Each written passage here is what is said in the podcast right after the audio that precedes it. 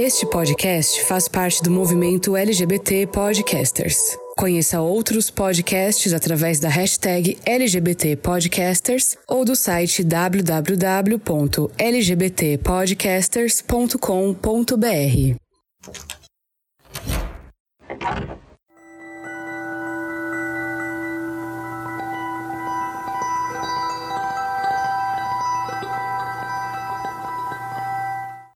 Chega a ser engraçado quando eu olho para a comunidade LGBTQIA, e vejo o quanto nós pensamos que estamos livres de preconceitos da sociedade comum. Uma doce ilusão, tão sólida quanto um nevoeiro. Temos traços tão profundos na nossa sociedade que nem percebemos que estão talhados em nossas almas. Alguns deles são as origens de nossos principais problemas, o machismo e a misoginia. Esse último é um termo recorrente atualmente graças a discussões feministas, mas atingem a todos nós, inclusive nós, homens. Por mais que a palavra signifique aversão às mulheres, esse traço está tão intrínseco em nós que nós odiamos a nós mesmos enquanto homens, ainda mais se unido ao patriarcado, que é a estrutura social focada no poder dos homens. A própria Grécia mostrava exemplos dessa cultura, quando exaltava os homens e considerava as mulheres como homens imperfeitos. O judaísmo e posteriormente o cristianismo adotou essa filosofia ao considerar a mulher inferior ao homem, e isso foi se moldando até o nosso dia a dia, a ponto de não percebermos claramente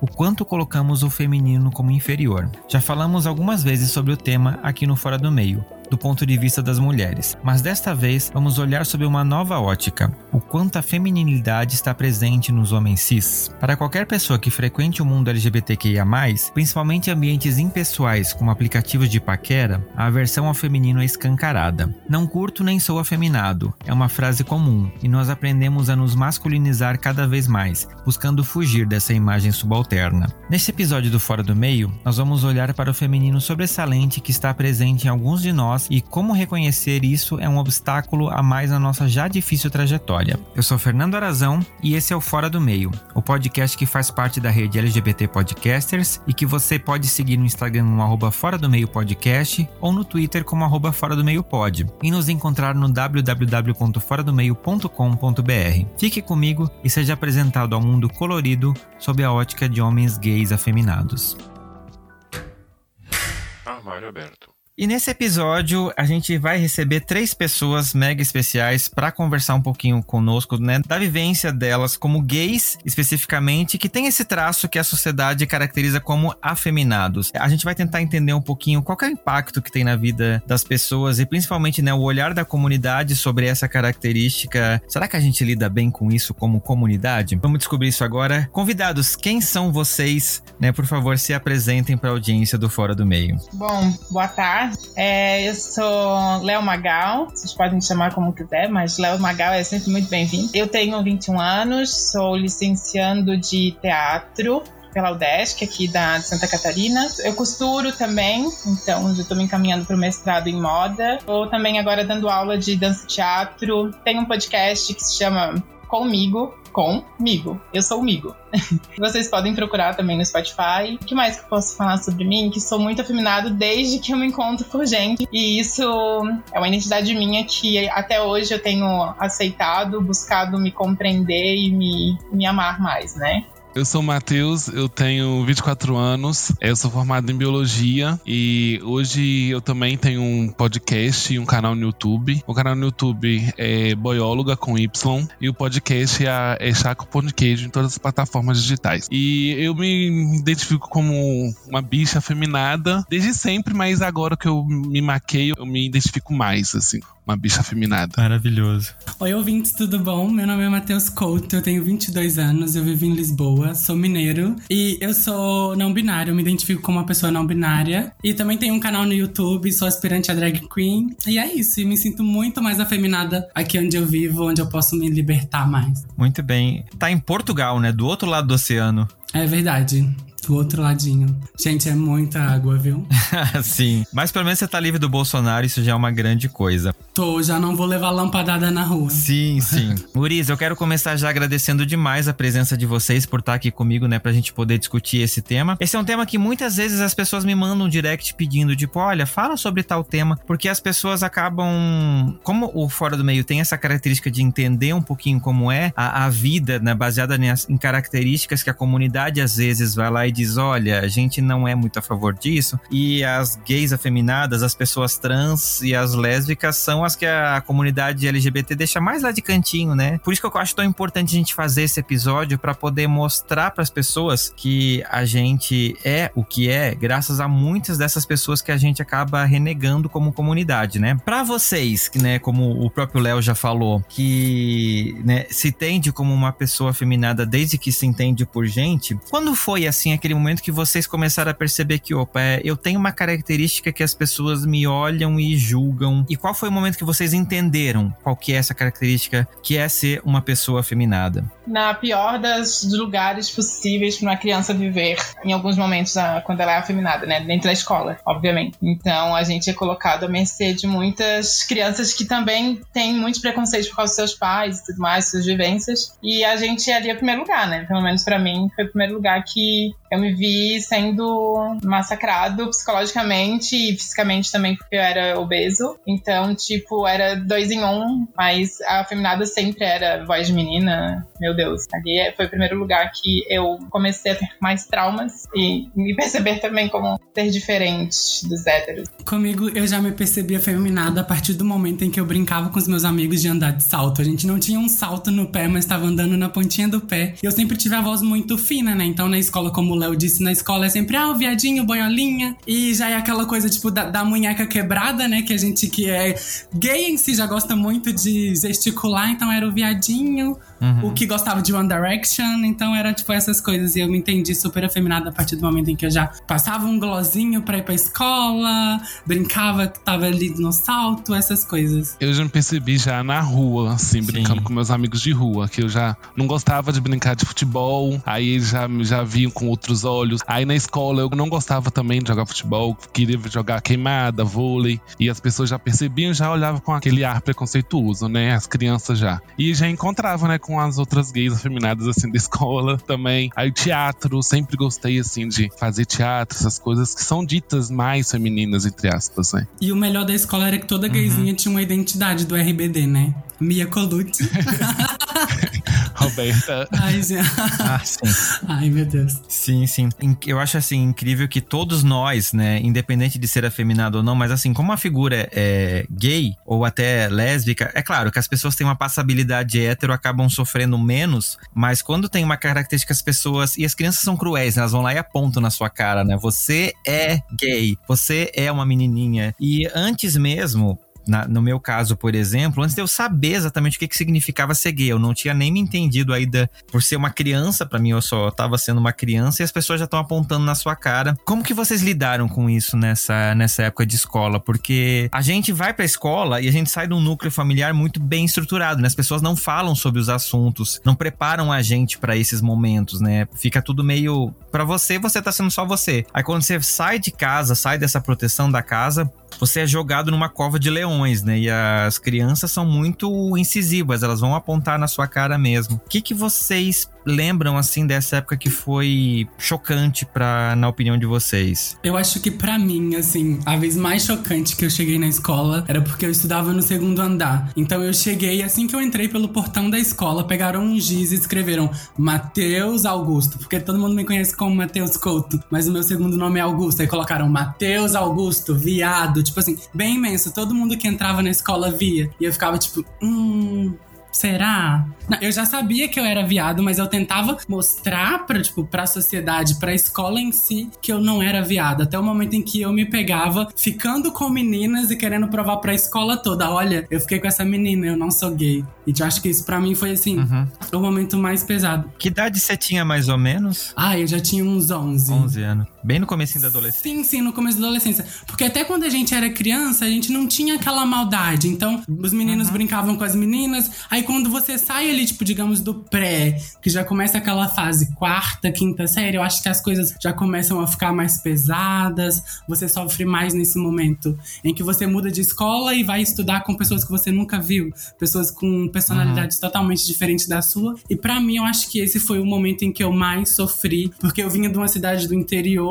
e eu tinha os meus amigos, então não acontecia nada. Me mudei pra capital, para onde o Matheus mora. E lá eu sofri bastante, porque eram pessoas que eu nunca vi. E olha, o boiolinho, o viadinho. Então, esse para mim foi o momento que eu mais sofri. Para mim, foi também na, na escola, no fundamental, na quarta, quinta série, e que eu, eu estudava no, na escola pública e eu fiz a transição para escola particular. Nessa escola pública, assim, eu via claramente, eu era eu, eu sofria mais preconceito lá.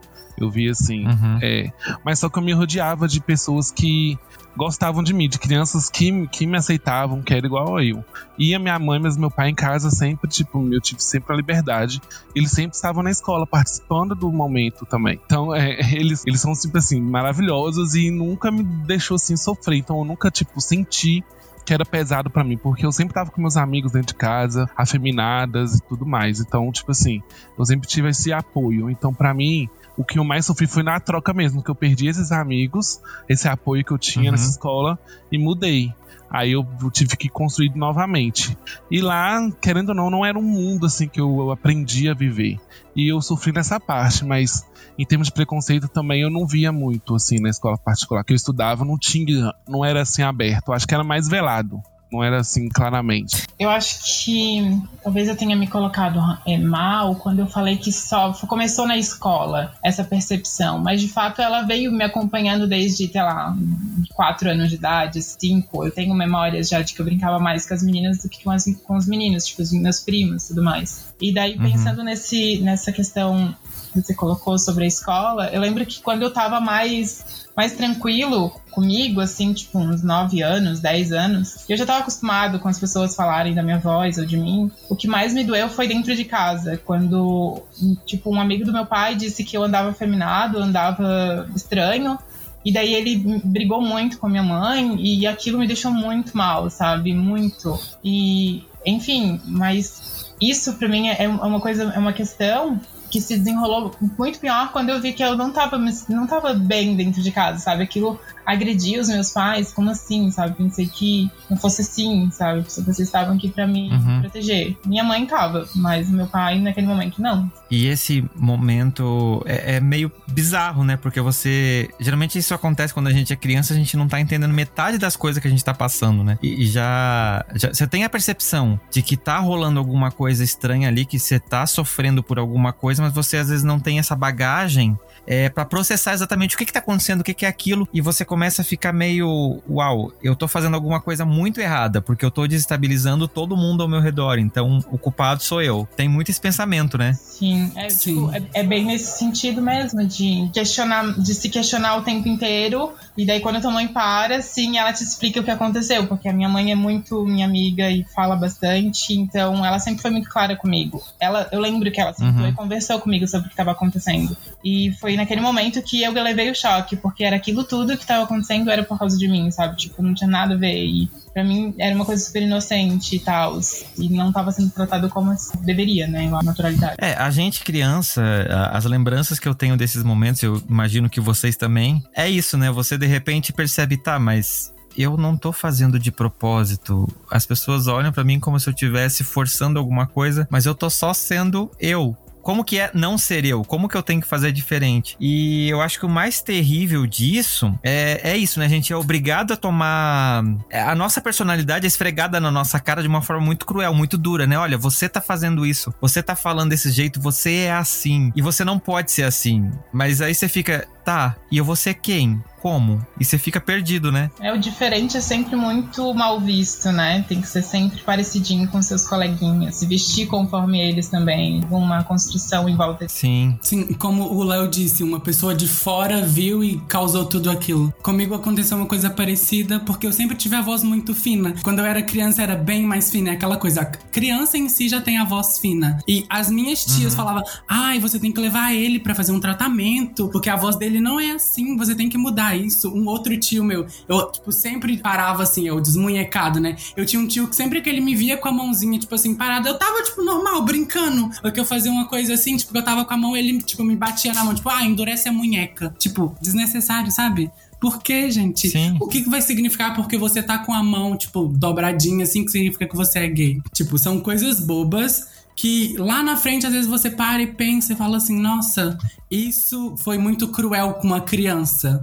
Porque eu sempre ficava uhum. naquela, eu não posso ter a minha mão mole, eu tenho que estar sempre com a mão firme, eu sou um homem, eu não posso fazer isso, eu não posso fazer aquilo. É bem difícil. Sim. O- os meus tios, assim, também, eles amam futebol. E eu não. Eu meio que me forcei a gostar também de futebol. A gente se força a fazer as coisas assim também. Por causa de pessoas assim que veem que a gente tem que seguir um padrão. Então eu torcia pro, pro time do meu pai porque eu precisava seguir aquilo. Aí então até os meus Uhum. 15 anos, por aí, eu torcia mesmo, eu ia ver futebol, eu até gostava. Mas só que depois que eu me percebi que eu realmente falei assim, não, é, não tem nada a ver comigo, que eu gosto de brincar com os meninos, igual minhas primas, eu gostava mais de brincar com elas do que meus primos. Então, tipo assim, a gente vai percebendo e as pessoas adultas percebem. E a gente sabe que elas estão percebendo aquilo, a gente quer mudar. Aí chega uma Sim. hora que a gente cansa de ficar mudando toda hora, a gente quer só ser a gente mesmo. É uma coisa que acontece com a gente mesmo. Às vezes a gente tá na rua, a gente vê uma criança. Você já vê aquela criança muito alegre, você, tipo, você para e pensa assim: hum,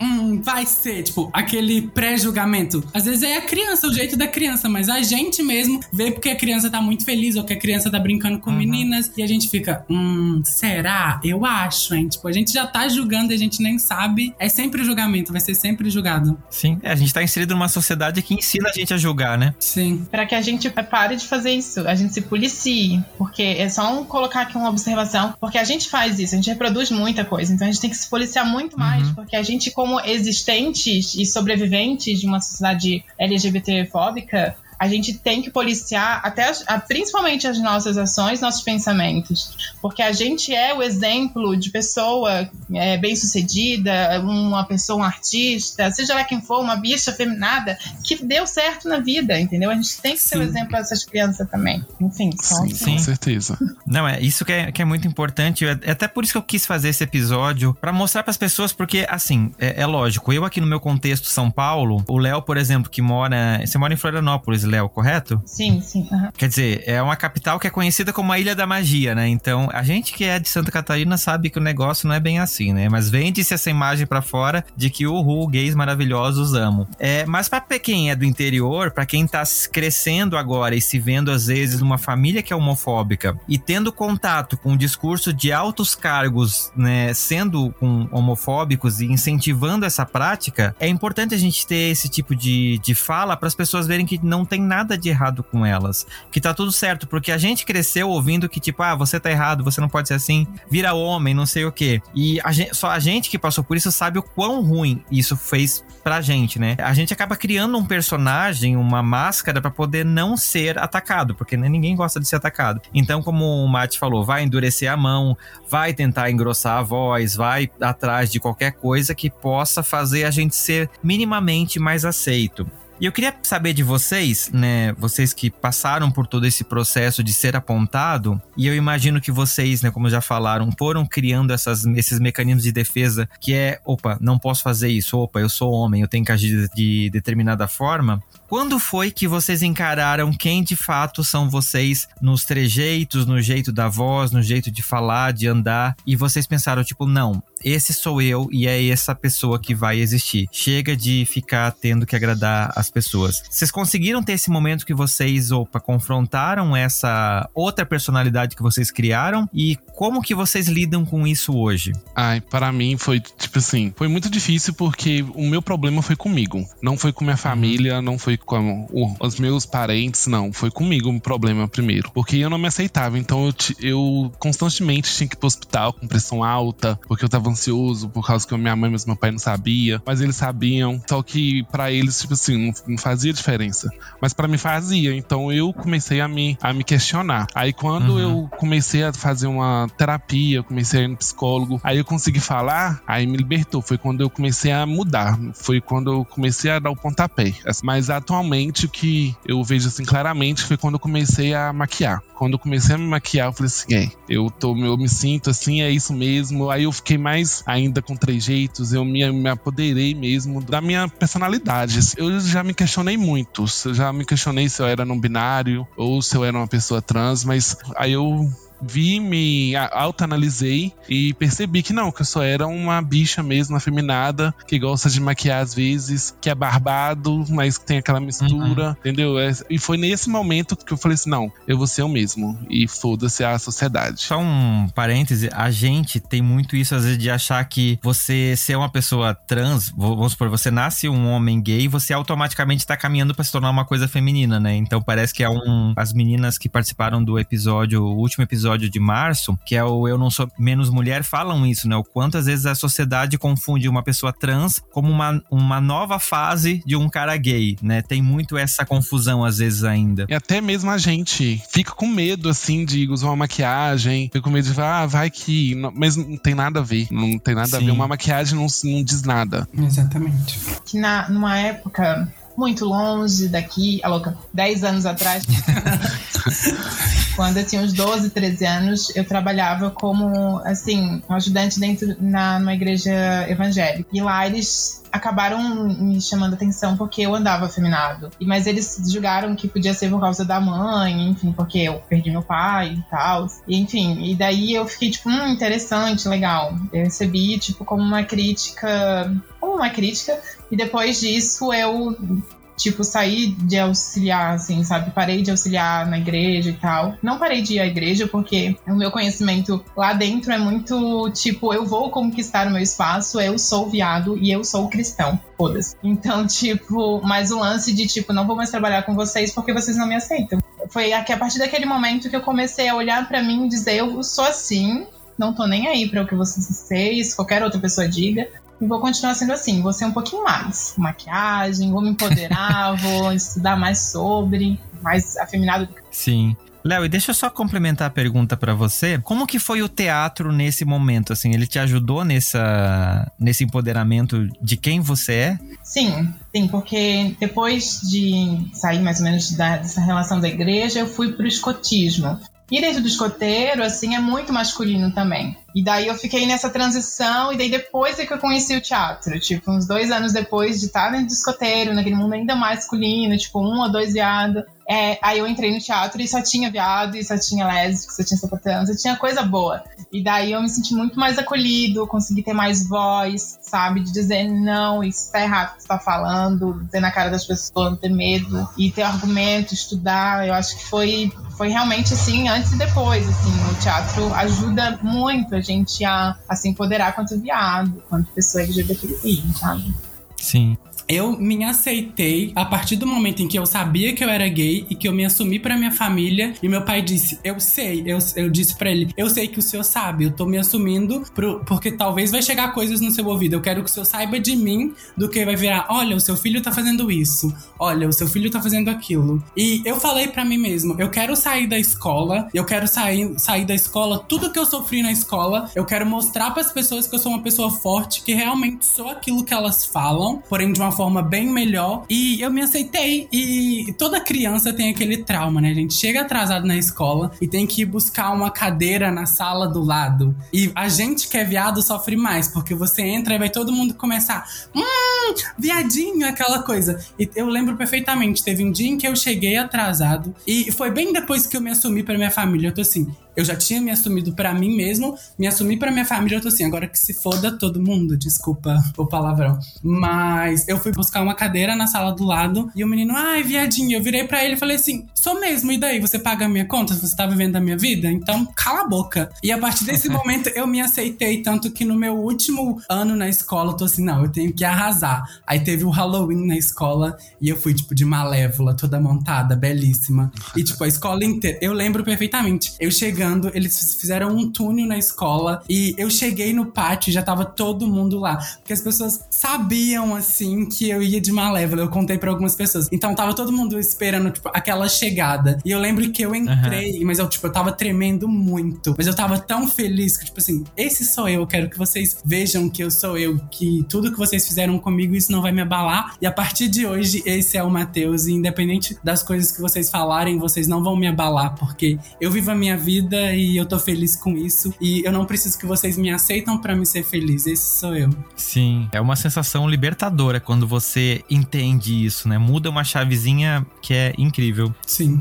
Você que mora em um outro país, né, numa outra realidade, você sente diferença entre ser uma gay afeminada no Brasil e em Portugal? Você diria, por exemplo, que a Madonna ter morado aí deixou as coisas um pouco mais gays aí? Uh, eu acho que mesmo antes da Madonna já ter morado aqui, Portugal foi um lugar muito, muito gay. Porque no Brasil eu já era uma pessoa afeminada, mas eu já era aquele afeminado assim.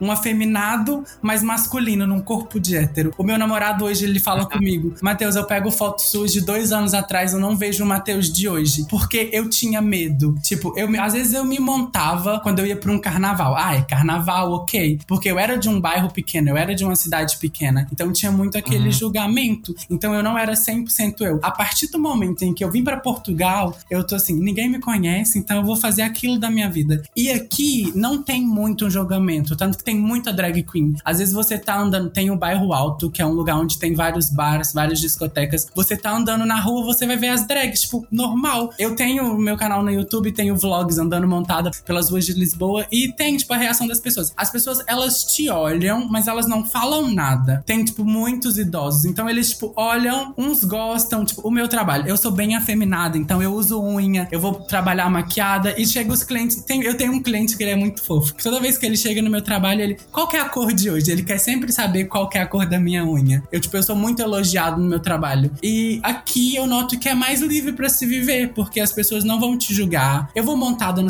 Às vezes eu tô em casa, ah, eu vou fazer uma maquiagem. Só para fazer, para tirar uma foto. Ah, eu vou no supermercado, quero beber um vinho. Vou no supermercado, tipo, montadíssima. As pessoas, nossa, adorei sua maquiagem. Tem umas pessoas que vão sempre olhar de canto de olho, mas eles nunca vão, tipo, falar nada que vai te magoar ou vai falar. Podem falar pelas suas costas, mas, tipo, é a opinião deles. Mas eles não vão deixar explícito para você que ele não gosta daquilo. Olha, viadinho. Porque aqui não é viadinho, né? É paneleiro. Acontece muito com, tipo, é, é pa paneleiro. Ah, paneleiro. Eu ouvi paneleiro uma vez só, que foi no Halloween. E eu fui de as branquelas.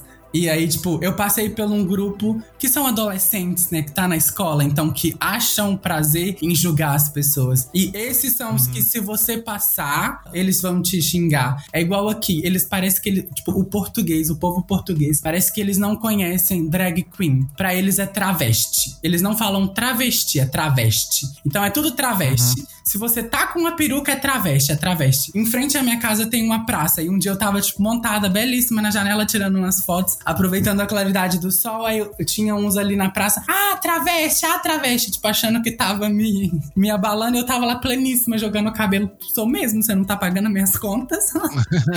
Sim. E eu acho que aqui é, é bem mais tranquilo para se viver, em que termo de ser LGBT em si, não só afeminado, porque você pode demonstrar afeto em público. Tava no parque um dia desse com meu namorado e a gente tava lá, tendo carinho, um, se beijando, e tipo, passou um, um casalzinho de senhor, eles olharam, ainda dei um tchauzinho. Tipo, eles não falam nada, eles retribuíram tchau. Mas é aquela coisa, né? As pessoas idosas, elas sempre vão olhar assim, não vão falar, mas vão olhar. E eu gosto super. Uhum. Bacana a gente ter essa, essas diferenças, até pra gente poder é, ver o quanto a gente precisa aqui no Brasil realmente falar sobre os assuntos. Eu acho que a gente tem uma mania aqui, Matheus e Léo, não sei se vocês concordam comigo, que as pessoas aqui, elas evitam falar sobre os assuntos e eu acho que a gente não evolui quando a gente não conversa, né? Às vezes eu acho que isso é um problema aqui do, do Brasil. As pessoas varrem os preconceitos para baixo do tapete, vamos fingir que não existe e o negócio vai ficando cada vez mais velado, mas não deixa de existir. Não, claramente. As pessoas, elas Aqui tem alguns agora com o ex-presidente que tá, tipo, escancarado, que deu um palco para isso. Mas muitos Sim. é muito velado o preconceito, eu acho, no Brasil. É muito, tipo assim, tem medo de falar escancarado, sabe? Mas é um preconceito escondido, assim, de opinião. Aí pode Sim. ter opinião, que não, não fala, né? Não seja. Não ataque a outra pessoa, né? Pode ter sua opinião pra lá, mas não ataca a outra pessoa, né? É a opinião da pessoa. A gente vai tentar mudar, mas se não mudar também, a gente pode fazer muita coisa. É o famoso pode ser, mas não na minha família. Sim. Eu tenho uma tia que ela é a pura hipocrisia, porque, tipo, ela gosta super de mim, me ama em tudo, ai, queridinho, nanana. E a neta dela é um garoto trans. E ela, tipo, não gosta e nem nada. E eu fico assim, hipócrita. Pra mim é tudo mil maravilhas, porque eu não sou filho dela, não sou da, do ciclo da, tipo, sou família, mas não sou aquela família. Tipo, eu não sou um neto dela, eu sou um sobrinho dela. Então, uhum. ela me aceita super e não aceita a própria neta, que é, tipo, mais sangue dela do que eu. Eu fico, meu Deus. É uma coisa muito interessante se perguntar, porque a gente tem um país tamanho de um continente. Ou seja, a gente tem muitas culturas, mesmo dentro do Brasil. Tipo, tem gente que consegue falar mais coisa, tem cidades que são muito mais apaziguadoras pros gays, sim. Que, tipo, os avós são muito mais acolhedores que os próprios pais. Essa é a minha situação, cara. Então, tipo, tem várias realidades. Eu acho importante a gente salientar nossas realidades nesse caso e não trazer só um. Ai, ah, o que eu acho do Brasil? O Brasil é gigante, meu filho. Se eu vou falar do Brasil, eu vou ficar cinco horas falando. Vou falar de cada estado, depois de cada metrópole, depois de cada capital. Não sei. Então, assim, é um negócio de falar realmente do que é o nosso, o que é a nossa vivência, porque são muitas vivências e muitas realidades. Não dá para a gente continuar fazendo o que a gente sempre faz, padronizar coisas, né? Então, tipo, a minha situação, por exemplo, é de minha avó me apoiava muito mais do que meu próprio pai sabe? A ser quem eu era, e assim que eu sou, a ser quem eu sou ainda, né? Continuo vivo, então continuo sendo eu. Então, tipo, a minha avó é, é muito mais maravilhosa do que meu pai era comigo quando ele era vivo, sabe? Então, tipo, what the fuck? O que que tá acontecendo aqui? Então, é um lance de vivência, sabe? O que a minha avó viveu para que a cabeça dela fosse tão aberta ao ponto de, de ela me aceitar muito mais, sabe? E, tipo, a família dela, que é do interior de Santa interior mais ou menos, né? Nova Trento, de Santa Catarina, eles também são super abertos, super queridos com relação a quando eu me assumi, todo mundo ficou sabendo, foi tipo uma festa, foi estranho para mim, porque eu fiquei tipo, eita, gente, Bom, não era pra ter contado pra ninguém, era só eu e tu. E daí ela, ela saiu dizendo, e eu fiquei, gente. E daí eles falavam, ai, mas o outro também é. E daí ficou tipo, eita, que legal. Mas, tipo, na outra parte da minha família, que é a paterna, é meio escondido, assim, agora que os bichos estão se soltando, sabe? Tipo, uma que tinha 45 anos, agora que se soltou e que casou e foi embora outro, foi pra um sítio com macho, foi incrível, todo mundo fez festa.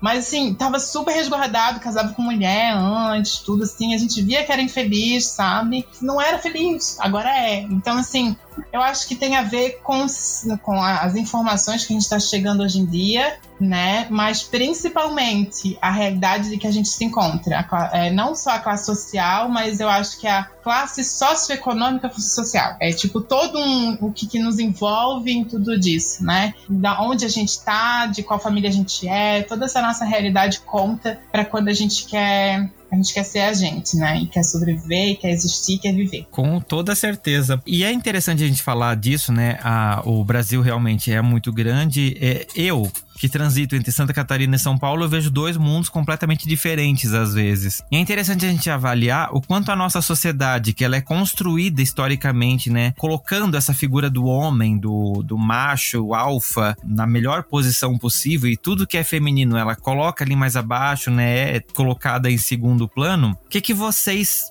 percebem assim da, da nossa sociedade mesmo em relação à figura das pessoas afeminadas. Isso, claro, sendo gays ou não, por exemplo, né? Porque existem héteros que têm trejeitos afeminados. A gente tem que lembrar disso, né? Não é porque uma pessoa tem um trejeito, como o Matheus falou, tipo assim, tem uma voz fina ou desmunheca que vai necessariamente ter uma preferência sexual por outros homens, né? Isso são duas coisas completamente distintas, a gente tem que lembrar sempre disso.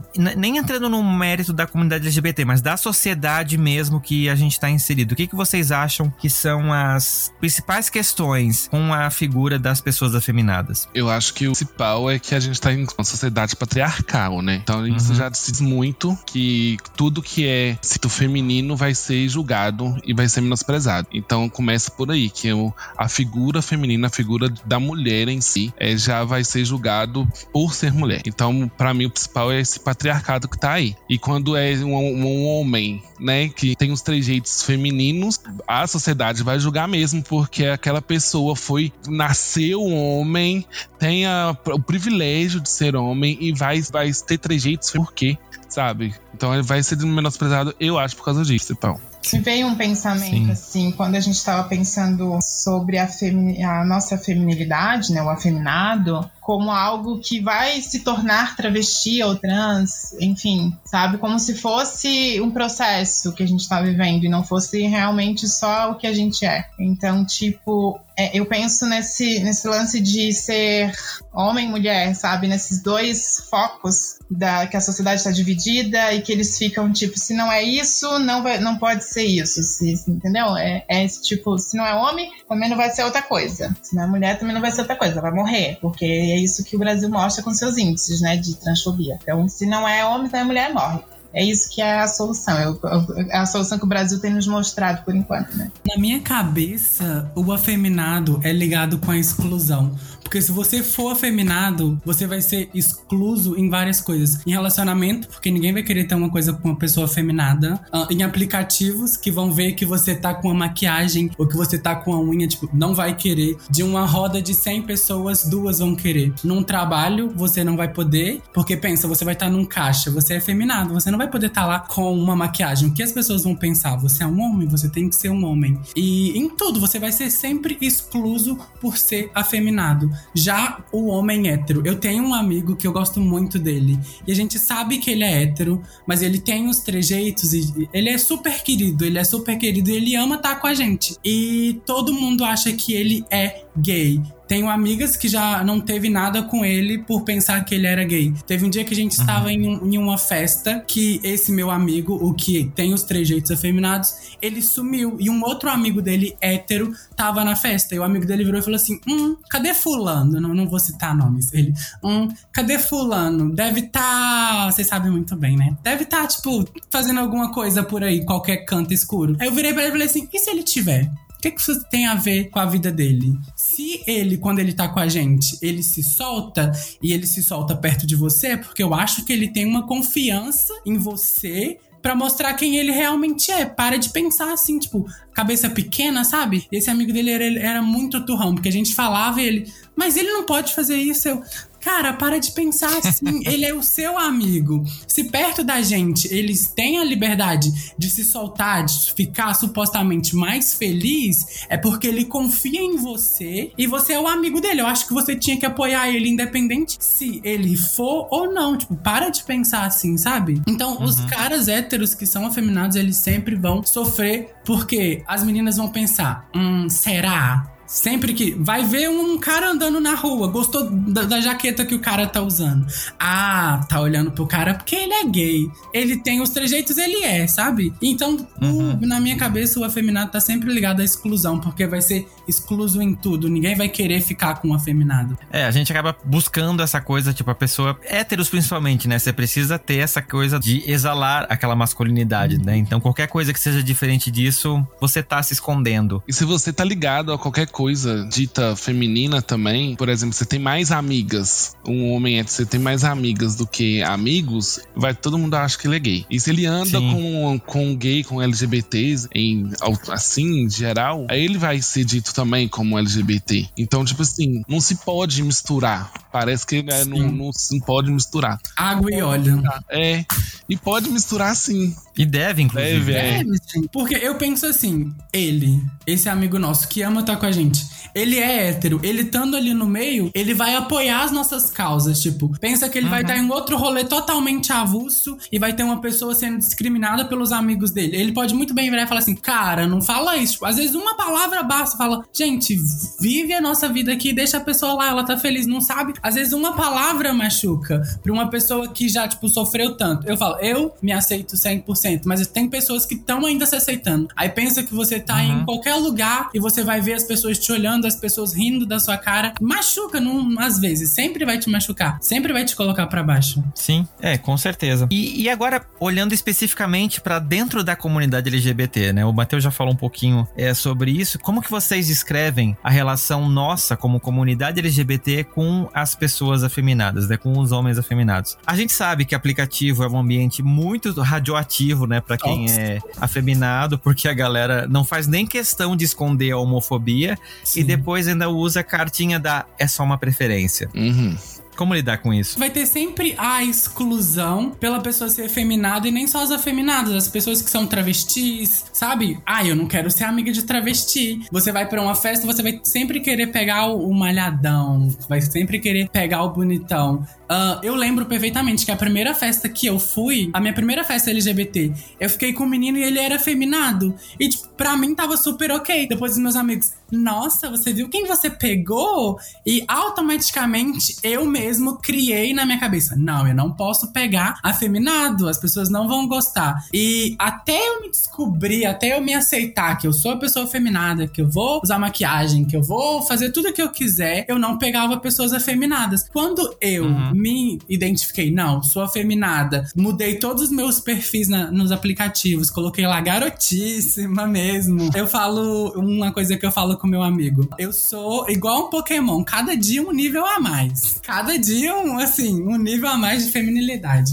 E eu via que as pessoas me, tipo, me excluíam. Eu, antes eu tinha, vamos supor que eu tinha X pessoas. Aí agora eu já não tinha nenhuma. Aí eu ficava, gente, tudo o que eu tô passando agora é tipo o karma do que eu fiz com pessoas afeminadas que queriam ficar comigo e eu não queria porque a sociedade impôs isso, sabe? Aí eu falei, não, cansei. Eu tava super feliz comigo, mas eu não tinha nem um beijo na boca. Ninguém queria me dar um beijinho. Aí eu tô assim, gente, será que é isso mesmo? Aí um dia o meu amigo mudou todo o meu perfil, colocou foto de mil lá vai bolinha. Aí eu, gente, eu não sou essa pessoa. Aí as mensagens, pi, pi, pi, pi, pi. Aí eu, nossa, desejada. Até que eu fui sair com um cara e quando eu cheguei lá, tipo, o cara super tóxico. Quando ele chegou, que ele já me viu, ele já. Hum, eu fiquei lá 10 minutos e fui embora, sabe? E eu falei, não, gente, eu, eu não quero isso pra mim. Eu quero ser quem eu sou e eu vou botar aqui a cara tapa. E se me quiser, vai ser assim. Até que o, eu encontrei, tipo, o meu namorado e foi muito engraçado. Porque eu, tava, eu já tava, assim, num momento mal. Eu falei assim, ah, eu quero excluir os aplicativos, que eu tô cansado das pessoas.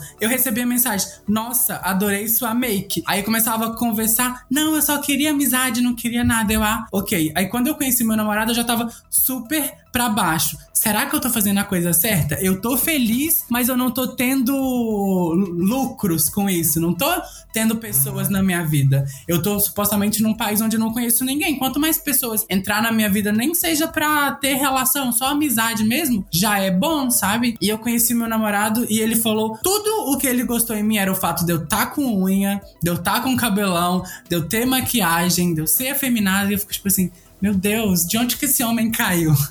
Sabe? É o que todas as afeminadas querem, porque a gente só leva na cara, só leva na cara. Não, não, não, não. Bloqueio, bloqueio, bloqueio. E não só as afeminadas, em geral. Isso que você falou é muito verdade. Eu, antigamente, quando entrava no Grindr, eu colocava foto de barba, tá, os cabelos curto. Quando eu deixei meu cabelo crescer, coloquei foto de cabelo grande, eu comecei a me maquiar e coloquei acabou, não diminuiu muito o contato. Eu também tô foda-se. E além disso, tem um agravante, né? Por eu ser gordo e tal, e preto agrava muito mais isso. Além de ser isso, eu sou afeminado. Então, tipo assim, cabelo grande, gosto de maquiagem. E isso vai diminuindo, assim. E eu tô foda-se, eu tô muito feliz assim. É, maquiagem é o que me faz feliz. É, eu sou assim, pronto, acabou. Quem vai gostar de mim vai gostar. Quem não gostou, paciência, né? É o rótulo que a sociedade impõe. Tem que ser alto, magro, branco, malhado, olho azul, loiro. Se não for isso, é feio. Pode ser tipo, a pessoa mais bonita do mundo, mas se não for assim, é feio. E a gente é imposto, né? Inconscientemente a gente pensa assim. E quando você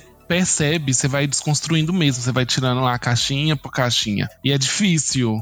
E não é fácil, não, demora. Mas é, assim, libertador. É evidente, né? Porque a nossa, a nossa cultura é muito colonial, né? Se a gente for olhar para todos esses resquícios que são colonizadores, né? Vieram dessa cultura, e olhar o que é agora, eu, como pessoa branca de olhos azuis, que no, na raiz eu sou loiro, então, tipo, eu também sofro, tá, sabe? Eu sofro outras coisas, mas eu também sofro. Então, tipo, todo mundo sai perdendo dentro de uma lógica que é não valorizar o indivíduo pelo indivíduo ser quem ele é entende? A gente perde muita vida, a gente perde pessoas para o suicídio, a gente perde pessoas para depressão, a gente perde pessoas para vários tipos de doenças, principalmente, que estão ah, dentro da nossa sociedade, que não nos permitem nos amar de verdade. Parece bonitinho que eu tô falando, mas é horrível, é uma realidade péssima que afeta todo mundo, mesmo quem tá dentro do padrão do primeiro requisito ao último, sabe? As pessoas também não se sentem dentro do padrão. Então é um lance de, de reconhecimento que é muito muito, vai muito além, às vezes, do que a gente mesmo vive, do que a gente pensa, sabe? É muito além.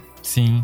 O Matheus falando de cabelo, às vezes é até uma coisa simples. A gente que tem o um cabelo grande, eu, eu, hoje eu amo o meu cabelo, mas até eu ter o meu cabelo assim, o meu cabelo teve que crescer e passa por aquele momento chato em que você não consegue prender e você não consegue fazer nada. Aí todo mundo, ai, corta esse cabelo. Nossa, não vai cortar cabelo.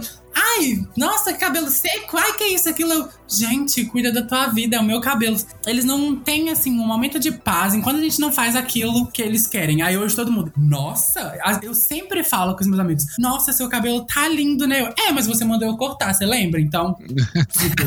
não, não fala mais isso com a pessoa. A pessoa pode estar tá lá, assim, com o cabelo, um ninho de rato. Não fala que o cabelo da pessoa tá feio. Não fala que a pessoa tem que cortar o cabelo. É o que a pessoa quer, deixa a pessoa fazer. Pode estar tá feio? Pode estar tá feio, mas guarda só pra você, deixa a pessoa ser livre para fazer o que ela quiser. Sim. É, vocês falando, vocês me lembraram um momento. Dois momentos da minha vida, na verdade, que é, eu de verdade, assim, eu não tinha pensado sobre eles até então. Que foi a primeira vez realmente que eu fui numa boate LGBT lá em Blumenau ainda. E a, o primeiro cara que eu beijei lá foi um cara que era claramente afeminado. Mas assim, para mim na hora, isso não foi considerado importante porque eu olhei, ele gostou de mim, eu gostei dele, a gente se beijou. E, é, e um amigo meu veio tipo assim, por que que você fez isso? Aí eu fiz o quê? Eu tipo, beijou esse cara, tipo assim, ué, de vontade. E ele ficou a noite toda assim, nossa, porque você podia ter beijado não sei quem, você viu? assim, elencando várias pessoas que eu fiquei tipo assim, mas o que, que eu fiz de errado, gente? Qual que foi o problema? Sabe, eu demorei muito tempo a entender que ele tava me julgando por eu ter beijado um guri que era afeminado. E eu lembro depois, né, anos depois, faz uns sei lá, por três anos, eu resolvi deixar meu cabelo crescer. Porque assim, eu nunca tinha me visto de cabelo grande, é uma coisa que eu sempre quis fazer. Eu pensei, vou deixar crescer. Eu deixei ele crescer um ano e meio, mais ou menos. E eu percebi que as, o tipo de mensagem que eu recebi em aplicativos, conforme ele foi crescendo, foi mudando. Eu não tinha percebido isso até você falar. Eu achava que tinha alguma coisa estranha acontecendo, mas eu não sabia exatamente o que que era. E agora que você falou, eu fiquei pensando que talvez as fotos com o cabelo comprido estavam me fazendo ser lido como uma pessoa feminada e as pessoas pessoas tiveram essa mudança de comportamento comigo e eu não tinha percebido até então. Olha que coisa louca que é a gente e, e, bizarro, assim, porque para mim foi só uma experiência para ver como eu ficaria de cabelo grande. Olha que doideira isso.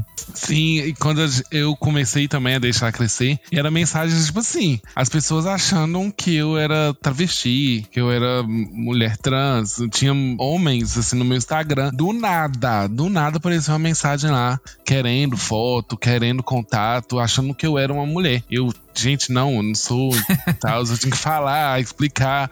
Mesmo assim, insistia. E até isso aumentou, assim, o assédio. Eu não entendi muito bem. Sim. É, as pessoas acabam colocando, às vezes, a, a galera. Que ele é, é engraçado, né? É um movimento muito ambíguo, porque ao mesmo tempo que tem a galera que não quero afeminados, tem a galera que vai do quero só afeminados. E eu imagino que vocês têm muito essa questão, tipo assim, tá, mas ele quer ficar comigo porque ele gosta de mim como pessoa? Ou ele tá me usando pra satisfazer um fetiche? Uhum. Uhum. E isso não acontece só com, acho que, a figura feminada. Com várias pessoas, a pessoa gorda sofre isso com fetiches, fetichização de corpo preto. Então, isso com várias né, casinhas ali dentro da comunidade acontece, não só com as pessoas afeminadas. Uhum. O meu foi muito engraçado porque o meu namorado me fala que ele tem um amigo que o nome dele também é Matheus e ele é mineiro. E ele ama, ele ama mineiro, ele ama mineiro. E ele falou pro amigo dele: Meu próximo namorado, eu quero que ele seja mineiro. O meu namorado, ele vivia em Dublin e veio para Portugal. Aí ele começou a falar comigo: Ah, eu tenho um amigo que ele chama Matheus, ele também é mineiro e eu amo ele. E vários momentos eu perguntei para ele assim: Você tá comigo pra suprir o seu amigo pelo fato dele ser mineiro, por eu ser Matheus? Ele, não, hipótese alguma. Mas eu pensava, tipo, será que ele tá comigo? Porque ele, eu acho que ele é lindo. A gente sempre acha que o namorado da gente é lindo, né? mas ele é muito lindo e eu amo muito ele. E eu acho que ele é bem mais bonito do que eu. E eu fico assim, gente, por que, que esse menino tá comigo? Eu não sou isso tudo, sabe? A gente tem disso, nossa, a gente tem muito disso, isso atrapalha. Uhum. Acaba atrapalhando. Não, quando ele me deu um tapzinho assim, eu tô assim, nossa, que menina é esse? Porque eu não, não passava nada nos aplicativos. Aí ele me deu um tapzinho, e é tipo, aí eu fui ver 15 minutos depois. Aí eu, nossa, que gatinho, eu não posso deixar passar, né? Pelo menos alguém se interessou em mim. Eu já fui, oi, tudo bem? Nananã. Aí foi fluindo, sabe? Foi, foi muito natural e foi muito bom. Mas uma coisa também engraçada é o fato da gente ser afeminada. Às vezes a gente fazer uma maquiagem, a gente fazer uma montação. Ai, por que, que você não tira a barba? Se você tirasse a barba, ficaria melhor. Não, gente, eu não quero tirar. Porque eu falo que eu sou aspirante a drag queen. Aí no início, quando eu comecei, era aquela coisa. Eu, que eu comecei a me montar era aquela coisa bem RuPaul, né? Tirar a barba, tampar a sobrancelha, fazer assim. Belíssima. Hoje em dia, eu não. Não tampo sobrancelha, não tiro barba. Faço, tipo, natural com a minha barba. E vai ter que aceitar. Sim. Sim, com certeza. As pessoas estranham. As pessoas estranham que ela é uma ambiguidade, porque você tá lá de maquiagem, de feminina e de repente uma barba. Não, teve um dia que eu tava, tipo, montadíssima, o cabelão, a maquiagem, o look, assim, todo pá. Aí eu passei por umas meninas, aí eu tava lá na frente, aí eu ouvi uma falando com a outra. É homem ou mulher? Tem barba, mas tem cabelo? Aí eu, aí eu comecei a rir, né? Eis a questão, nem eu sei, filha. Tem dia que eu sou o quê? Um Pokémon. Tem dia que eu sou. Sabe? Mas é muito engraçado interessante essa colocação que você fez agora, de não tô acostumado a receber afeto, porque vai naquilo que a gente acha o que é afeto, né? Porque tem, tem pessoas que às vezes nem se sentem merecedoras de receber afeto, sabe? Uhum. Então, tipo, por às vezes não ter nenhum exemplo de um casal gay, alguma coisa assim, tipo, não, não se vêem namorando, casando um dia, porque faltou referência também, sabe? Então, tipo, é muito eu acho que também é outra coisa subjetiva, porque a gente está falando de, uma, de um grupo que não é minoritário no meu ponto de vista, ele é um grupo que existe gigantemente no mundo inteiro, mas ele é excluído. Então, e tem muitas uhum. peculiaridades que são semelhantes às das pessoas héteros, mas as nossas, elas são tão nossas, não dá pra ficar comparando. A gente tem que, tipo, buscar as nossas, sabe? Foi, tipo, o que eu fiz. Me empoderei. Tipo, eu sei muitas coisas históricas, por exemplo, de, tipo, como é que a gente chegou até aqui? O que que, o que, que nos fez chegar até esses pensamentos? Pensamento, sabe? O que, é realmente esse pensamento colonizador que eu já tinha falado. E, tipo, a gente acabou de sair de uma ditadura militar. Tudo isso reverbera dentro dos nossos pensamentos de afeminadas, sabe? De, tipo, uhum. tá aumentando um pouquinho agora o nosso índice de vida, de, de idade, tá aumentando os índices. Mas, tipo, por que será? É tudo uma grande dúvida, é tudo uma grande pressão externa pra gente não existir, sabe? Então, eu, eu, não consigo pensar só em mim quando se fala nisso, sabe? Eu, eu não consigo. Por isso que eu acho que eu fico mais tranquilo quando eu vou me relacionar com alguém, sabe? Porque, tipo, uhum. eu sei das minhas verdades e eu sei das tuas também, de alguma forma. Porque eu tenho o meu ponto de vista, sabe? Meu, pelo meu ponto de vista, eu enxergo muita coisa. Aí eu vou conhecer uma pessoa. Aí, a partir do momento que ela infringe os meus limites, por exemplo, já não é uma boa pessoa para mim. Então, mas se rola alguma coisa legal, mesmo que a pessoa seja a mais masculina possível e eu a mais afeminada possível, eu acho que parte de outros pensamentos, sabe? Eu sei que tem toda essa, essa questão que vocês colocaram de, tipo, ficar meio receoso e de realmente ser mais, como é que é, julgado pela sociedade, mas só que eu acho que dá pra gente se esforçar de alguma maneira de buscar o nosso próprio empoderamento para que isso não nos aflinja tanto, né? Como vocês estão falando, sabe? De a gente se amar a ponto de, tipo, essas coisas não me não me fazem mal, elas só me fazem bem, me fazem, como o Matheus falou, do namorado, fazem encontrar o amor da nossa vida, encontrar alguém legal, sei lá, sabe? É essa realidade que essa coisa que me faz feliz que vai me fazer feliz pro resto da vida. Então, tipo, o ser, né? O ser somente ser você mesmo. Enfim, é nesse pensamento, é nessa linha que vocês também estão tendo. Sim, é, é sobre acreditar, né? Porque eu conheci a pessoa que tá comigo hoje e eu tava, não ia desistir mas eu já eu ia me ausentar de um lugar que eu tava achando que era tóxico, porque eu não tava me sentindo bem. Eu teria que me aceitar mais, sabe? Porque é, é, sobre aceitação. Cada dia a gente se aceita mais e vai sempre se aceitando e vai aprendendo coisas novas. E eu já tava em um momento em que eu ia sair. Não, eu não quero isso. Eu tô feliz sendo eu, sendo quem eu realmente sou, mas as pessoas não fazem com que eu fique feliz. Aí quando eu ia sair, apareceu essa pessoa e eu, não, é sobre acreditar. Eu acredito em mim, eu acredito no meu potencial. Vão ter pessoas que vão estar tá comigo pela pessoa que eu sou. Eu falo, não é só beleza, é o coração é o que tem dentro, sabe? Às vezes a gente, você não fica com uma pessoa porque, ai, ela foi o braço amputado. Não, não vou ficar com uma pessoa sem braço. Mas você não conhece a pessoa, você não conhece a história. Você tem que estar tá sempre disposto a tudo. Hoje em dia eu falo, eu me considero super gay, gayzão mesmo. Mas se eu conhecer algum dia, eu tiver solteiro, e se eu conhecer uma menina Uh, e eu gostar muito, porque é sobre amor, é sobre atração, né? Às vezes você fica com uma pessoa, só por, por, você conversar com a pessoa, você leva ali 30 minutos conversando com a pessoa, você se sente aquela pessoa assim, nossa, eu quero comer o cérebro dessa pessoa. Porque é uma conversa gostosa, sabe? É sobre isso, sabe? Não, não é que eu amanhã eu vou ficar com meninas mas é sobre conhecer a pessoa. Tipo, às vezes eu tô lá, aqui em Portugal acontece muito, que tem muitos idosos. E normalmente, às vezes, eles são sozinhos. Em frente, em frente ao meu apartamento tem uma senhora com 89 anos. O marido dela morreu recente. E às vezes ela abre a porta, porque ela ouve barulho e acha que tem alguém batendo. Aí já aconteceu várias vezes. Eu abrir a porta, ela tá lá. E ela começar a conversar comigo, eu penso assim: eu posso tirar 10 minutos do meu tempo para me conversar com ela, para conhecer ela, sabe? E é muito sobre isso, é sobre acreditar acreditar nas pessoas e como o Léo disse, eu faço das palavras do Léo a minha. E é um caminho, né? Tipo, você vai dia a dia se conhecendo, se autoaceitando. E não é fácil, gente. Não é fácil. Tem dia que a gente acorda e fala assim, nossa, que merda que eu sou. Que cocô que eu sou. Uhum. E você tem que se rodear de pessoas que, que te amam, que te acolhe, por isso tem que ter aquelas pessoas ali que te apoiam, para quando você estiver nesse período a pessoa falar assim, não, você é maravilhoso e tal. E é isso que a gente tem que fazer, que a gente escolhe, né? A, muitas pessoas falam, né, que a comunidade escolhe a família, a gente escolhe mesmo a família. A gente quer aquilo, a gente quer um amor que a gente, no meu caso, né, gente, eu, eu falando de mim, eu recebi muito amor da minha família sanguínea, então eu pego e espelho os meus amigos na minha família sanguínea, porque eles, eles me amam incondicionalmente. Então, eu quero amigos que me amam incondicionalmente. Então, minha rede de apoio é essa. Que quando está para baixo, a gente teve pessoas e amigos que a gente levanta a nossa autoestima. Não é fácil, não é um caminho fácil, mas é um caminho que você, no final, assim, você fica muito, muito alegre e te, e te satisfaz muito, assim. Sim. É sobre, é sobre amor e sobre apoio. Eu não fui apoiado pra minha família. Eu amava ir pra casa do Matheus pra ver o RuPaul. Eu, o Matheus e a mãe dele, todo mundo sentadinho lá no sofá, vendo o RuPaul. E a mãe do Matheus, ah, eu não gostei da maquiagem dessa. É. Não, essa aí é minha preferida. Aí ela saía pra fazer as coisas dela. Quem foi ele? Aí voltava, quem foi eliminada? É sobre isso, é sobre amor, é sobre afeto. E ela ama é igual... até hoje a Valentina.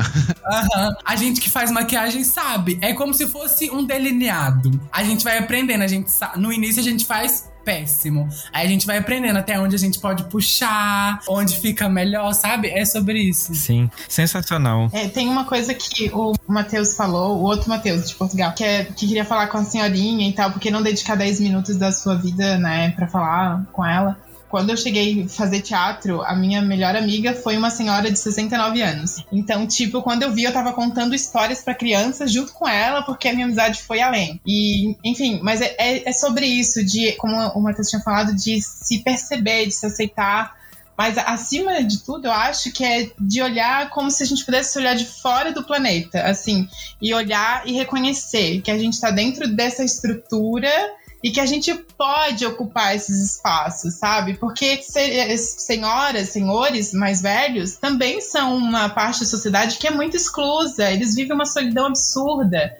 Então, tipo, é muito importante pra gente que também é excluído, que também sofre umas solidões nada a ver, que, que machucam, que a gente começa a olhar essas outras realidades e começa a se se sentir ainda mais pertencente a esse planeta, que é muito louco, que tem muita coisa ruim, mas também tem muito amor quando a gente começa a investigar e a se aceitar principalmente, né? Sim.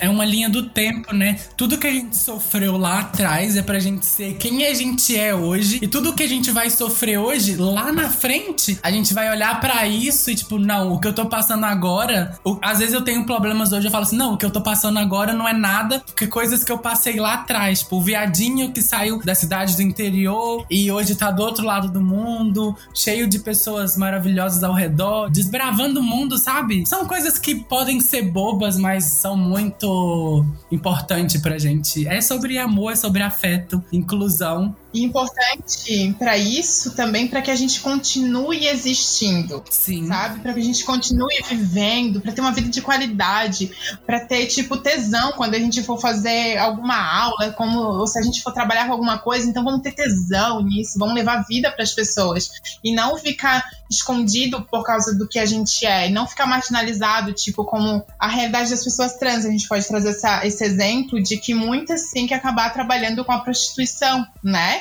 Então, tipo, quando a gente começa a se empoderar, e não só a gente, mas principalmente quando eu me empodero, eu sei que junto de mim vai ter uma amiga que também é viada, maravilhosa, uma sapatão. Eu vou estar tá levando para cima junto. Eu não tô sozinho, é uma comunidade, sabe? A gente vai lá de cima e quando vê, ninguém só segura a gente. É as minhas, é, é as minhas amigas padrão que vêm cá pra casa, tipo, eu me monto. Ai, vamos fazer uma maquiagem? Eu, vamos, se joga. Aí sai as gays, tudo, tudo assim, as gays barbada com a barba lá no joelho, mas tudo com maquiagem, peruca. Eu tava gente, é sobre, é sobre se soltar, se sentir. Às vezes tem medo de viver e, e não se. É, tem medo de viver e não se solta, e não experimenta. E eu falo, é sobre experimentar também. Deu vontade de, de raspar a cabeça? Raspa a cabeça. Quer raspar a sobrancelha? Quando eu comecei a me montar, eu assim, vou raspar a sobrancelha. Aí eu voltou aqui pra terra, não, não raspa não. não raspa não. Já não é muito bonito. Imagina assim, as duas sobrancelhas. É, é sobre experimentar. Demora pra crescer, meu filho. Pois. Mais de um mês que tá É sobre. Deu vontade, faz. Quer deixar o cabelo crescer, cresce. Quer pintar as unhas, pinta. Seja você e não pensa naquilo que as pessoas vão pensar que às vezes uma unha pintada que você tem é o que uma criança na rua vai ver e vai falar assim: nossa, um dia eu quero ser igual ele. Sim. Aí e agora, Guria, tu me fez uma vontade, que eu já tava com vontade, mas daqui a pouco eu vou fazer. Eu vou no cabeleireiro, vou dizer assim pro cabeleireiro: ó, tá vendo esse meu cabelo? Faz o que tu quiser por 30 reais.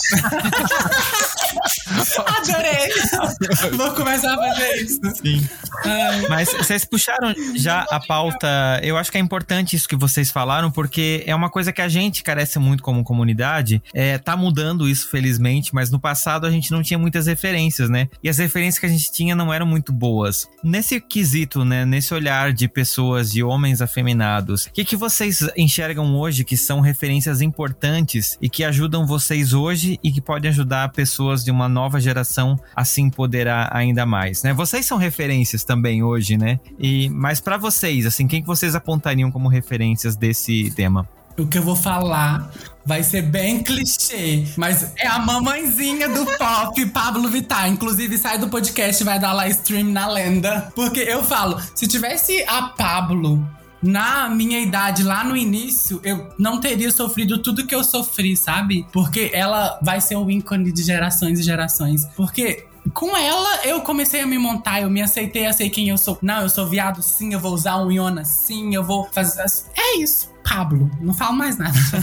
eu fui com o Pablo, lógico, com certeza. Mas é, o RuPaul's também me veio assim, destruindo, porque eu via aqueles homens de peruca lá maquiados, competindo. Hum. E eu falava assim: não, eu quero me maquiar também, por que, que eu não posso? E eu sempre tinha medo, porque eu vi histórias, né, lá dentro do próprio programa aqui. Começava a se maquiar e se descobria trans. Eu tinha medo disso. Exatamente. Eu tinha muito medo disso. Aí um dia eu falei assim: não, eu vou me montar e foda-se, vou comprar maquiagem. Tava morando sozinho, eu tive que morar lá no Nordeste, aí eu comecei a trabalhar sozinho, morando sozinho. Eu falei assim: ah, não, vamos maquiar. Eu juntei com uma amiga, é, juntei com uma amiga, falei assim: não, vamos maquiar, vamos gastar essa. que tava quarentena, não, vamos passar a quarentena maquiando em casa. Aí a gente começou, aí foi aí que eu comecei.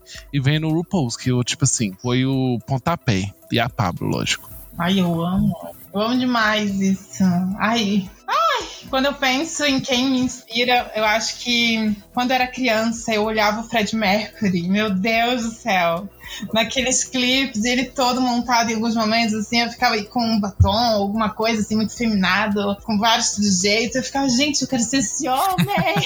eu quero ser ele! E até hoje, depois eu ver o documentário dele, o filme, não sei o que é, eu fiquei apaixonado mais ainda pela história e tudo mais, assim. Eu fiquei, gente, eu sou uma pessoa muito louca que foi inspirada pelo Fred Mercury, por toda aquela extravagância dele, toda aquela loucura que ele trazia pelo corpo, pela roupa e tudo mais. Assim. Ah, enfim.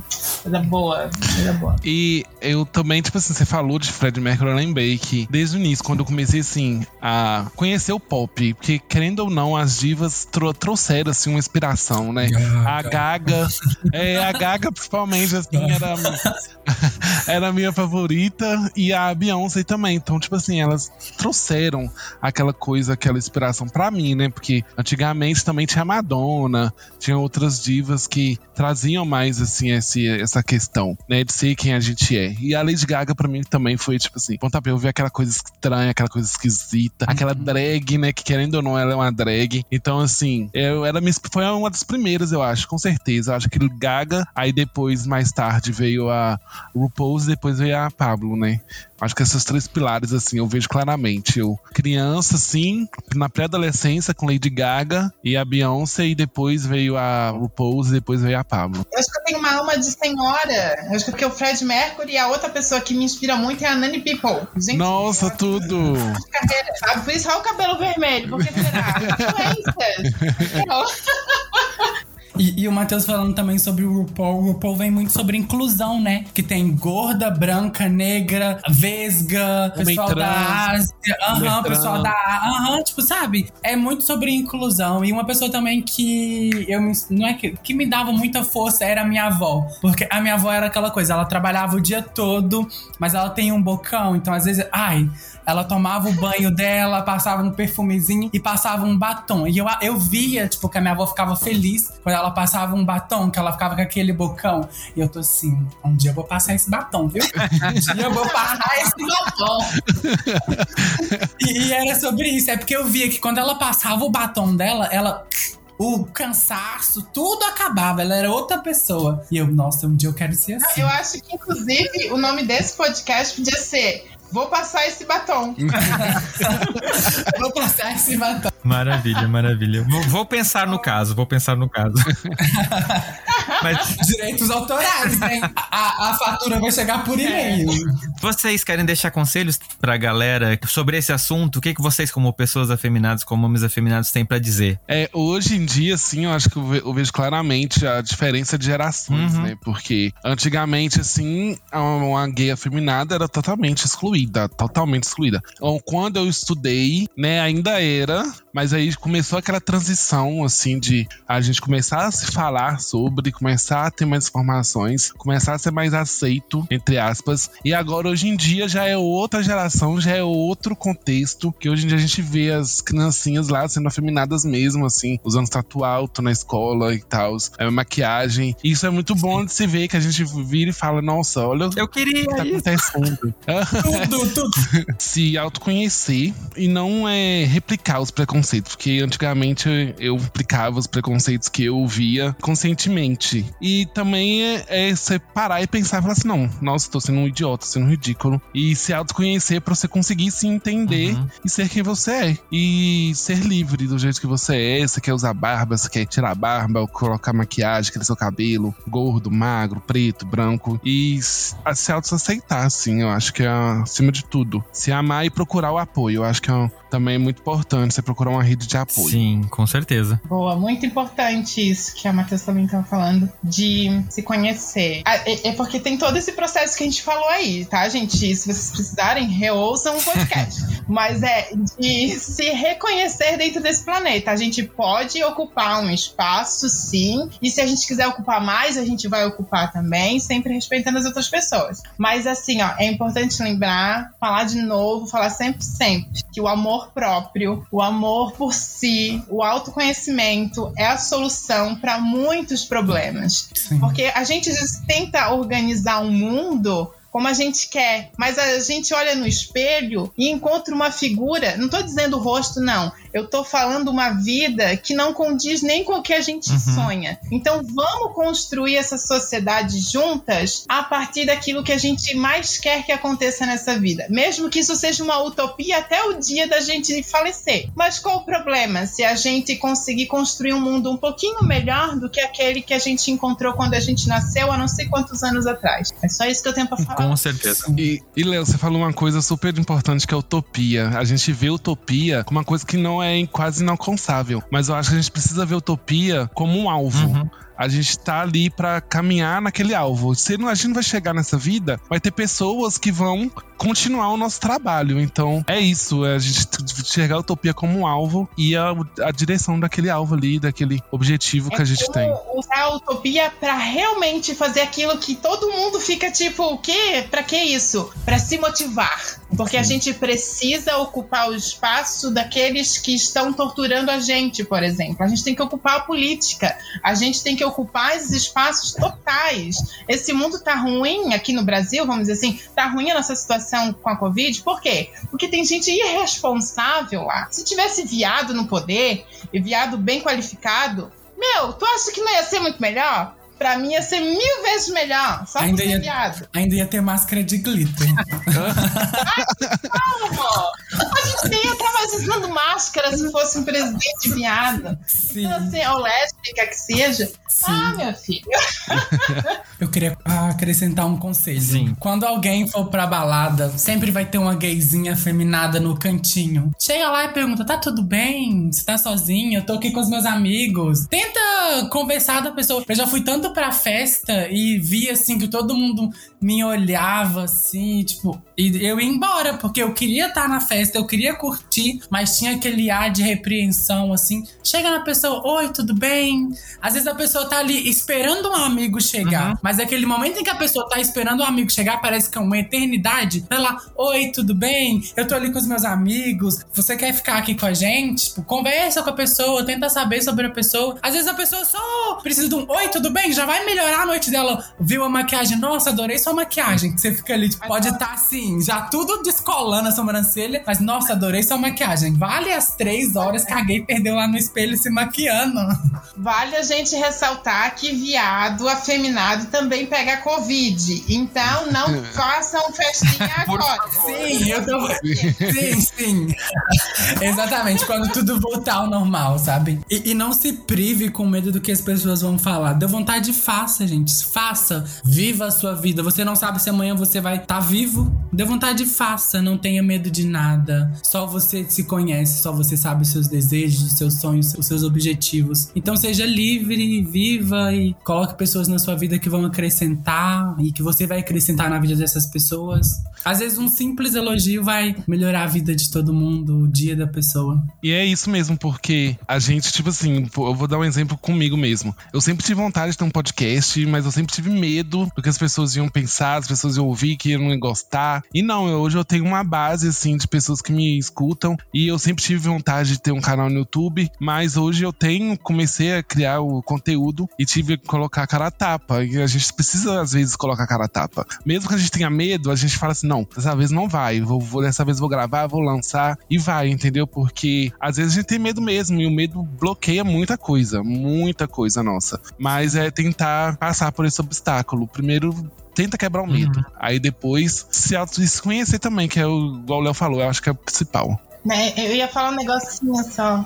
Só, só um adendozinho. Que veio, veio um milhão de pensamentos agora. Se você não acredita em você, meu amor, eu acredito. Pode, se você está escutando esse podcast, eu acredito em você. Qualquer coisa, nos procure, que a gente dá uma mentoria, a gente Sim. faz qualquer coisa, mas a gente se une, se junta, faz esse mundo. Exatamente. É aquela velha história, né? Se der medo, vai com medo mesmo. Exatamente. O não você já tem. pois é. Eu saí do Brasil, eu e minha malinha. O não eu já tinha. Olha onde que eu tô hoje. a, a Matheus, de, lá da Portugal, ela tinha falado de. Sabe quando tu vai morrer, né? Mais ou menos. Eu acho, eu me levo sempre isso comigo. Porque quando eu tô muito perdido, ou tipo, numa indecisão por causa de alguma coisa moral, assim, eu fico, meu, e se eu morrer amanhã e eu não ter feito isso que eu tô com vontade? Eu morri com vontade? meu Deus, não. Não aceito, não, não aceito. Não então, aceito. vamos dar. Não tenha vontade, pegue e faça. Não, mas com a vontade. Se fez uma vontadezinha, vai dar, né? É. É aquele famoso meme. Bicha, economiza seu dinheiro. Coloca a tua prótese. Tá com vontade? Foca no objetivo, pega e faz. Mas eu acho que é isso, e a importância de a gente poder conversar sobre isso hoje, né, em 2021, é, sem censura, sem medo, sem aquela, aquele receio de ser quem a gente de fato é, poder se encarar de frente no espelho, eu acho que isso não tem preço, não tem dinheiro no mundo que pague. Porque a gente, eu acho que a gente tá numa fase que é muito transicional. Como o próprio Léo falou, né? De um tio lá de 45 anos que era casado com uma mulher e você via claramente que não era verdade assim, ele acabou a sociedade impondo isso para muita gente, que a gente tem um pouco de relacionamento próximo e que hoje as pessoas podem ser quem elas é, afeminadas ou não, trans ou não, querendo ter cabelo comprido ou não, querendo passar maquiagem ou não, a gente está vendo um pouco de evolução, a gente está vendo as pessoas mudando os conceitos e eu acho que isso é tão importante que vai chegar um momento em que você colocar num aplicativo não curto afeminado vai ser a mesma coisa que a pessoa dizer sou racista, vai ser feio para ela, porque ela vai estar tá demonstrando publicamente que ela é uma pessoa que não vale a pena e que talvez ela reveja um pouco dessa atitude, porque talvez talvez eu acho que o grande problema da, de nós humanos essa falta de informação que automaticamente faz a gente não criar empatia. Então, como né, a gente falou um pouquinho aqui, a gente tem referências hoje muito legais para mostrar que ser afeminado ou não é só um traço da personalidade da pessoa, mas tem tanto mais coisa que é tão mais importante, que é tão mais maravilhoso para a gente descobrir. E será que a gente não está se auto-sabotando? Se joga. E no Se Joga desse episódio, eu vou deixar indicado para você um livro que é muito legal. Ele não tem exatamente a ver com isso que a gente falou, né? Não trata exatamente sobre a questão das pessoas afeminadas, mas é o relato de um homem negro que passou anos da sua vida, da sua infância em uma igreja e que se descobriu gay e teve todo o processo de aceitar isso. Calma que não é a minha autobiografia, mas é a biografia do Samuel Gomes, o livro Guardei no Armário. O Samuel é um cara sensacional. É, se você não conhece ele ainda, por favor, vá pro YouTube conhecer o trabalho dele, o canal dele, porque é incrível e o livro dele, ele faz um convite muito bacana à reflexão sobre vários aspectos da nossa vida se entendendo como LGBT. E no caso dele, e talvez de alguns de vocês, se entender como uma pessoa negra LGBT, que isso faz toda a diferença. Então, fica aqui minha indicação para vocês. Convidados, o que, que vocês deixam de lição de casa para nossa audiência? Eu queria deixar o Instagram eu acho que ela é uma coach, mas ela é uma coach de relacionamento de gays. Então acho que seria uma coisa legal. É, ela tá me ajudando muito porque ela traz uma leitura muito gostosa do dia a dia que faz a gente refletir sobre coisas interiores para que a gente se entenda uhum. e se aceite é o Instagram do conquistou.com. Não sei se vocês já conhecem, mas se não, conheçam, que é muito bom. É, eu queria deixar indicado aqui um livro também. Li esse livro há muito tempo e com um assunto eu acho que eu lembrei dele e eu gosto muito dele, que é um livro do David Levitan. Ele chama Garoto Encontra Garoto. É muito, muito legal. É um romancezinho adolescente, muito gostosinho de se ler. Eu amo. E se não for pedir muito, eu quero indicar outra coisa também. Uma série que eu sou super apaixonado que eu acho que. Ah, hum, ah, vamos lá! Fala a série, Matheus. É, na verdade, não é uma série, é um, é um reality show. É o Legendary, que eu acho que é muito legal de se ver, que é bem afeminado, que é os balls, né? Eu acho muito legal. Eu sou apaixonado também por esse reality show. Não era a minha, senão o Matheus acabava aqui e a gente dava um fight.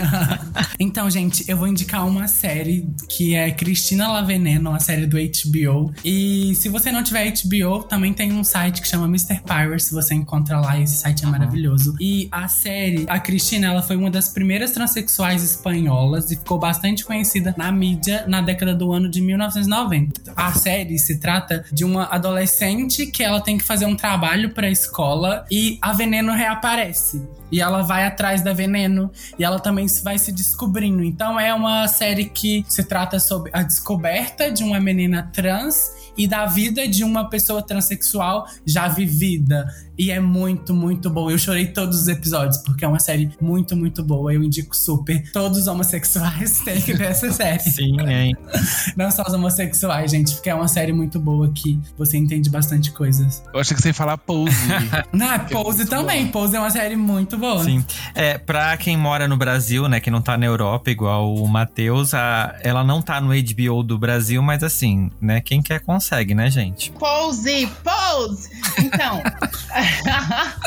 é que Pose me trouxe uma realidade assim tenho antes e depois muito grandes na minha vida. Porque antes do Pose, eu não sabia a gravidade do HIV, eu não sabia a quantidade de tratamentos que já existem para evitar a doença AIDS e o vírus HIV, que são duas coisas diferentes. A gente que é desse meio, que, é, que foi muito marginalizado, escrachado quando a HIV apareceu, a gente tem que se colocar. Agora, assim, ó, pose é para isso, pra gente se empoderar. Pra dizer que assim, o HIV tá aí, mas a gente é mais forte junto com a medicina, a gente pode, a gente vai se medicar, vai fazer o que preciso for, e a gente não vai cair doente, e a gente pode sim ser curado, ficar bem e continuar tendo relações com pessoas que a gente ama sem problema algum.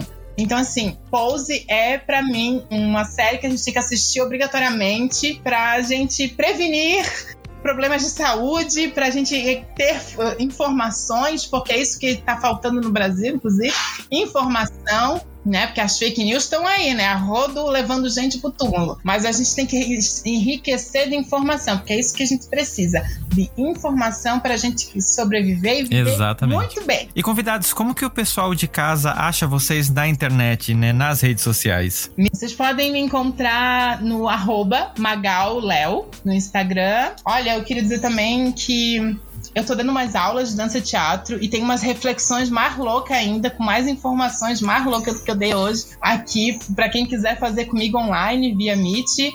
Então, assim, ó, durante a semana a gente está aí fazendo aulas e dando aulas e reflexões e movimentando o corpício para que a gente esteja saudável contra o coronavírus. Arrasou. Beleza? As aulas estão começando agora, então é um curso assim muito louco para realmente explorar dança e teatro ao mesmo tempo de forma virtual. E dentro desse curso também a gente vai falar sobre sustentabilidade. Então é um curso bem louco, mas que eu tô começando a construir ele e eu preciso de pessoas para agregar. Ou seja, uhum. a mensalidade, ela não necessariamente precisa ser paga em dinheiro. Ela pode ser paga em bancos de horas. Eu não sei se vocês já ouviram falar, mas tipo, eu disponibilizo uma hora de aula e vocês disponibilizam uma hora de trabalho com a qual vocês podem fazer. E eu acho isso genial porque se chama economia colaborativa ou coletiva. Então, tipo, é muito legal. Então, dentro das minhas aulas, na quinta e na sexta-feira de manhã, vocês vão encontrar tudo isso e muito mais. Vocês podem me encontrar no Instagram, ou Twitter, ou o YouTube também como boióloga, boy com Y, ióloga, porque eu sou bióloga, e boiola. Eu falo sobre coisas de biologia, animais, tal, minha vida também. BBB, às vezes eu falo também. E também eu faço parte de um podcast que vocês podem me encontrar como Chaco Podcast no Spotify, todas as plataformas digitais e Instagram também. E eu, mais dois amigos, beijos meninos, eu estou. Ai, vocês devem estar tudo com ciúmes que eu estou abandonando vocês. Mas é pra uma boa causa.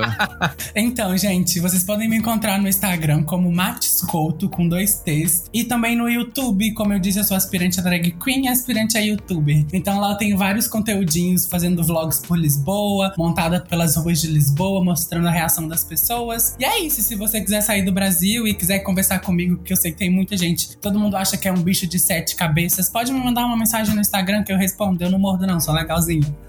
Quero aqui deixar minha gratidão por vocês toparem estar aqui comigo falando sobre esse tema, né? Eu tenho certeza que é um episódio muito importante de coração. Eu não tenho nem palavras para agradecer vocês por abrirem o coração aqui com a gente do Fora do Meio. Muito obrigado, de verdade. De nada, precisamos, estamos aí. como eu disse, como eu disse, a fatura chega por e-mail. Ou compartilha aí as senhas, HBO, Netflix. Muito obrigado, gente. Fechou. Gente, foi um prazer estar aqui com vocês. Adorei conhecer a história de cada um. E muito obrigado pelo convite também. Foi um prazer estar aqui com vocês. Obrigado pelo, pela oportunidade de estar aqui no sábado à tarde, caloroso aqui em Florianópolis. Obrigado pela, pela oportunidade de conversar com essas bichas maravilhosas, lindas, todas elas, muito lindas. Ai, mas é isso. Só fico meus agradecimentos e bora pra próxima. então é isso, gente. E se você gostou desse episódio, quer contar a sua experiência, manda um e-mail pra gente no fora do meio podcast gmail.com. Segue a gente nas redes sociais com arroba fora do meio podcast no Instagram ou fora do meio pod no Twitter, ou vem interagir com a gente no nosso grupo de ouvintes do Telegram ou no WhatsApp no número 11 953779241. Manda uma mensagem, manda o seu áudio, vem fazer parte desse podcast. Muito obrigado por terem ouvido até aqui. Eu espero vocês daqui daqui a 15 dias em mais um episódio do Fora do Meio. Tchau, gente. Tchau, Tchau. Obrigado. Gente. Obrigado.